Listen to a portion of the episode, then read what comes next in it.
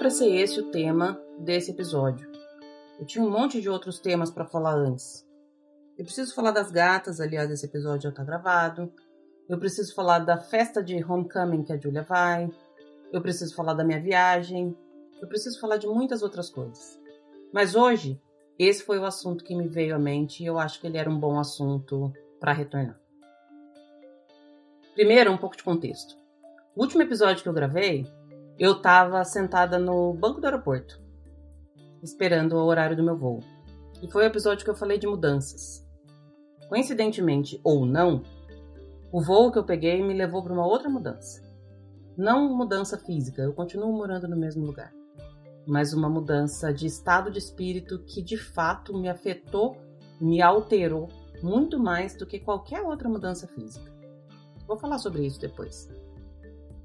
Depois que eu voltei dessa viagem, eu retomei a minha rotina aqui, ou pelo menos deveria ter retomado. Para quem não sabe, eu moro nos Estados Unidos e faço um mestrado aqui. Em geral, os cursos aqui são divididos em três termos: o termo do outono, que começa em setembro e vai até dezembro, o termo do inverno, que começa em janeiro e vai até final de maio, e o termo do verão, que é junho e julho. Depois tem férias. Eu, como estudante internacional, não sou obrigada a fazer aulas no verão. As aulas do verão, em geral, são mais puxadas, porque só tem dois meses. Nos outros termos, eu sou obrigada a estar estudando sempre. Não posso trancar minha matrícula, por exemplo, senão eu perco o meu status. Eu sou bolsista na faculdade que eu faço. E a minha bolsa de estudos é válida de setembro até maio. O que significa que, se eu resolver fazer cursos de verão, eu preciso pagar e eu prefiro não fazer. Então, de maio até o final de agosto desse ano, eu estava de férias. E aliás, essas férias finalizaram lindamente com a viagem que eu fiz. Mas em setembro eu retomei. Retomei tudo que eu precisava fazer.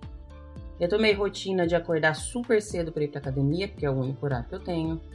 Retomei banho correndo de manhã. Retomei encaixar os horários das aulas que eu dou com as aulas que eu tenho, com o meu horário de trabalho na faculdade. Retomei rotina de trabalho 10, 12, 15 horas por dia. Retomei minhas leituras para finalizar minha tese, que obviamente está atrasada. Retomei tudo. E retomei no papel. Eu já falei algumas vezes nas redes sociais que uma forma de me manter calma e diminuir a minha ansiedade é organizar o meu dia. Eu faço um calendário diário com bloquinhos de meia em meia hora e a cada meia hora eu coloco o que eu vou fazer. Às 5 e meia eu vou para academia, às 6 horas eu ainda estou na academia, às 6 e meia eu volto, às 7 horas eu tomo banho e assim por diante. Nem sempre eu consigo cumprir tudo que está no meu calendário, e isso não é um problema. Eu lido bem com o fato de ter que colocar alguma coisa que eu não fiz hoje para amanhã. Mas quando eu tenho que colocar tudo que eu não fiz hoje para amanhã, é um problema. E eu só descobri isso agora. Desde que eu retomei as minhas aulas, o meu trabalho e etc., eu não consegui colocar em prática tudo aquilo que eu tinha planejado. E eu não estou falando de atrasar um bloquinho de meia hora do meu calendário. Eu estou falando de não conseguir ir para academia toda semana. Eu estou falando de não conseguir me concentrar para ler o que eu preciso ler para minha tese. Eu estou falando de não conseguir entregar coisas no dia certo. Eu estou falando de não conseguir. E eu não sabia por que, que eu estava tendo insônia. Afinal, como eu comentei aí no começo desse episódio, a minha vida mudou bastante depois da minha viagem e mudou para melhor. Mas ainda assim, ainda com tanta coisa legal, eu tenho tido insônia. E a insônia, para mim, é o maior sintoma de que eu estou ansiosa, que meu nível de ansiedade está subindo. Eu não estava conseguindo identificar o motivo disso. Até que hoje eu percebi que duas semanas depois do reinício eu não consegui fazer tudo que eu tinha para fazer. Nenhuma das duas semanas anteriores eu consegui ir para academia todo dia. Eu fui na academia segunda-feira e não fui mais. Alguns dias eu fiz yoga aqui em casa, tentando me convencer que era a mesma coisa, mas eu sabia que não era. Eu não consegui ler cinco páginas dos livros que eu preciso ler para minha tese. Eu não consegui escrever um parágrafo da minha tese. Não consegui revisar um trabalho que eu precisava ter revisado já para, sei lá, semana passada, semana retrasada. Eu não consegui fazer as coisas que eu tinha que fazer. E eu fui adiando tudo isso. E eu não percebi o quanto esses adiamentos estavam me machucando. Estavam me tirando sono, estavam me deixando triste, deprimida e ansiosa. Frustração, que chama. É como se todo dia eu fosse dormir pensando amanhã vai dar certo. E daí amanhã não dá certo. E aí eu vou dormir de novo pensando que amanhã vai dar certo. Mas no outro dia também não dá certo. E aí eu fico triste porque eu não consegui fazer o que eu tinha que fazer. E aí eu não faço o que eu tinha que fazer porque eu fiquei triste. E aí eu fico mais triste ainda porque eu não fiz o que eu tinha que fazer. E assim por diante. É uma bola de neve. Eu realmente não tinha identificado isso, por mais que pareça claro. E eu percebi isso falando nos meus stories hoje cedo. Eu comentei que eu estava indo para academia e que eu ia recomeçar pela terceira vez um desafio que eu faço na academia. E ia recomeçar porque nas semanas anteriores eu só fui para academia na segunda-feira e não fui mais. E aí fora da academia eu não consigo cumprir aquele desafio.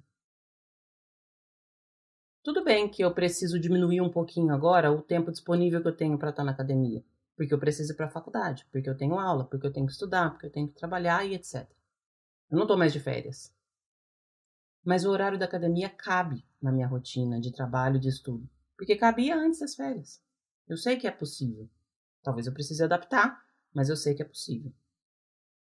E eu percebi que eu estou sendo um pouco fraca eu tô inventando desculpas para não conseguir fazer essas coisas. Ah, eu só tô me adaptando, ah, eu tô voltando, ah, eu tô não sei o quê. Eu tô inventando um monte de desculpas, mas todas essas desculpas estão me fazendo me sentir cada vez pior. Até mesmo os episódios do podcast, na verdade, a ausência de episódios do podcast, estão me deixando chateada. Eu tenho dois episódios gravados, eu tenho um monte de ideia na cabeça, eu tenho mais três episódios roteirizados e eu não consigo parar, gravar editar e subir. Eu nem sei mais se essa é a terceira ou quarta semana que eu não subo episódio. Mas eu tô bem chateada comigo mesmo, porque o podcast é uma coisa que eu gosto de fazer. Eu sei que ele cabe no meu dia. Eu cheguei a uma conclusão que eu não posso priorizar o podcast comparando com as minhas atividades da faculdade. Mas eu posso fazer o podcast. E fazer o podcast me faz bem.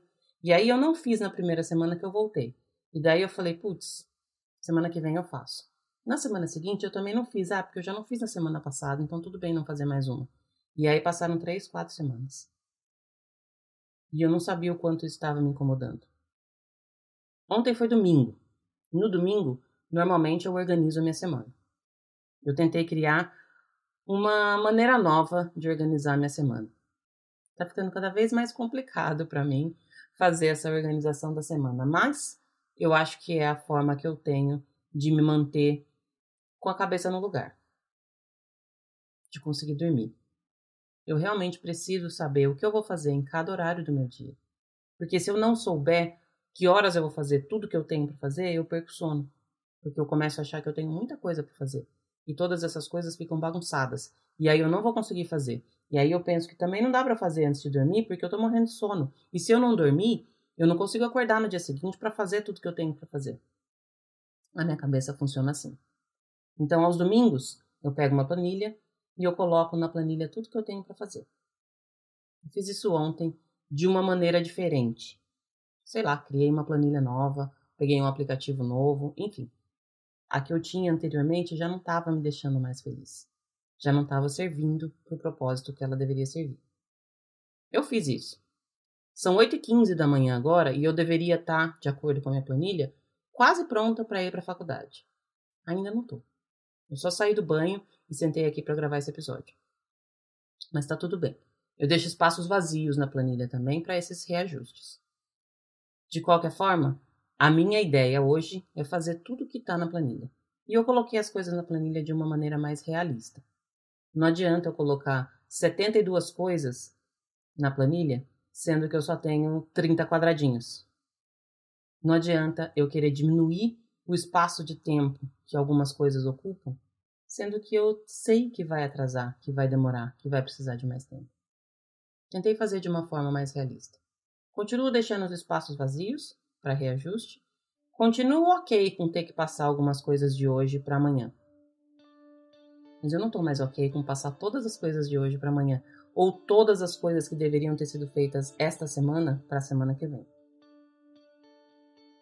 Eu acho que eu funciono assim. Pelo menos fazer todas essas coisas, todos esses calendários, colocar tudo em post-it, colocar tudo colorido, fazer planilhas, me acalma. Me faz enxergar um pouco daquilo que está tão bagunçado dentro da minha mente.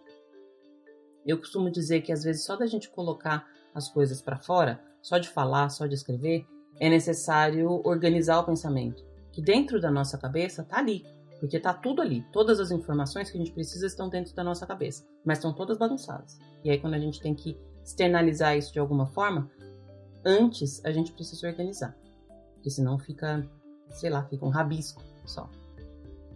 Eu tentei fazer isso. Se vai dar certo, não sei. Mas a gente sempre pode tentar de novo, né? Sempre tem uma segunda-feira para recomeçar. Eu comentei sobre isso no Instagram e eu percebi que algumas pessoas se identificaram. Ah, eu também não estou conseguindo voltar. Ah, eu também não estou conseguindo colocar minha rotina em dia. Ah, eu também me dispersei daquilo que eu tinha como foco. Ah, eu também me perdi. Eu realmente não sei por que, que isso está acontecendo com muita gente e eu também não sei se isso está acontecendo agora com muita gente ou se sempre aconteceu com muita gente. Eu sei que comigo está acontecendo. É sempre desconfortável admitir que as coisas não estão dando certo. Mas eu não tenho problemas em fazer essa confissão. Eu vou tentar de novo. Hoje é segunda-feira, são 8h15 da manhã e eu já estou um pouquinho atrasada, mas ainda dá tempo de colocar tudo em prática no dia de hoje. Eu não sei se existe uma forma da gente se ajudar a fazer isso. Eu fiquei pensando, tem tanta gente passando pela mesma situação, será que dá para um dar a mão pro outro e seguir junto, um puxando o outro? Será que dá? Não sei. Sinceramente, eu não sei. O que eu sei é que toda segunda-feira eu recomeço. E hoje eu recomecei. Eu vou começar a pensar que toda terça-feira é dia de recomeçar, não é segunda porque daí amanhã eu recomeço de novo, mas o meu recomeço de amanhã vai ser a continuação de hoje. E na quarta, também pode ser dia de recomeçar. E na quinta, e na sexta, e assim vai.